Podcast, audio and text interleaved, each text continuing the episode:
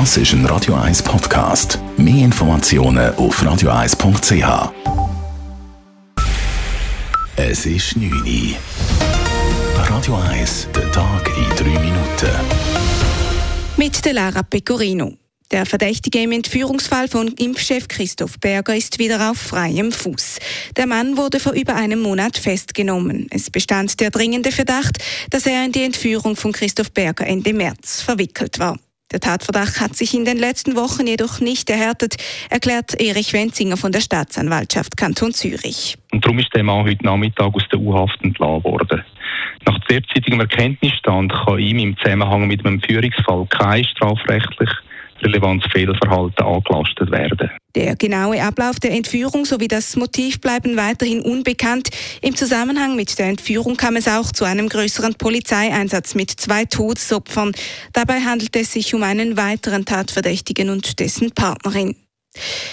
Unerwünschte Medienberichterstattung soll künftig einfacher verhindert werden können. Nach dem Ständerat hat heute auch der Nationalrat einer entsprechenden Änderung der Zivilprozessordnung zugestimmt. Demnach können ungewünschte Medienberichte einfacher mit einer sogenannten superprovisorischen Verfügung verhindert werden. Im Moment kann ein Bericht nur bei einem besonders schweren Nachteil für die betroffene Person verhindert werden. Der Rat hat nun das Wort besonders aus dem Gesetz gestrichen. Dies sei eine sinnvolle Anpassung, fand GLP-Nationalrätin Judith Beleich vor dem Rat. Das Recht auf Medienfreiheit Freiheit beinhaltet nicht pauschal das Recht, Existenzen zu zerstören. Die Rechtskommission erwartet von den Medien die höchste Sorgfaltspflicht im Umgang mit Publikationen, die den Persönlichkeitsschutz tangieren. Linke Politiker befürchten, dass durch die Gesetzesanpassung teilweise kritische Recherchen nicht angegangen werden und dadurch die Medienfreiheit eingeschränkt wird. Wegen Differenzen geht die Vorlage nun zurück in den Ständerat. Auf der Hartturmstraße wird das Tempo 30 oft nicht eingehalten. Die Stadt ergreife deshalb sofort Maßnahmen, wie es in einer Mitteilung heißt. Bis Juli wird die Fahrbahn für Autos verengt. Gleichzeitig wird der Veloweg breiter und mit einem grünen Farbband markiert.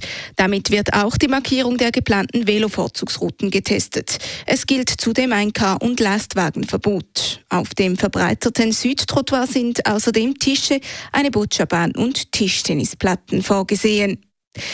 Die deutsche Außenministerin Annalena Baerbock hat in Kiew Präsident Volodymyr Zelensky getroffen und die zerstörten Vororte Bucha und Irpin besucht. Zelensky bedankte sich für die Solidarität Deutschlands mit der Ukraine. Baerbock kündigte indes verstärkte Militärhilfe an und eröffnete die deutsche Botschaft in Kiew wieder.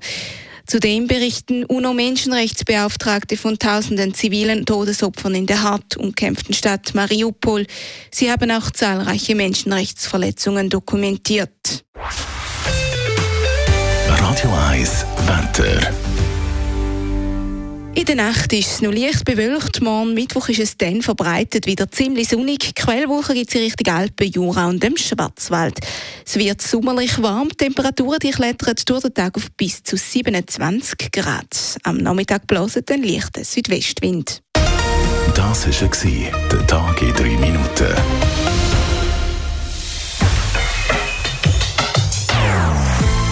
Non-Stop-Musik auf Radio 1. Bei uns klingt Musik einfach besser. Non-stop. Radio 1.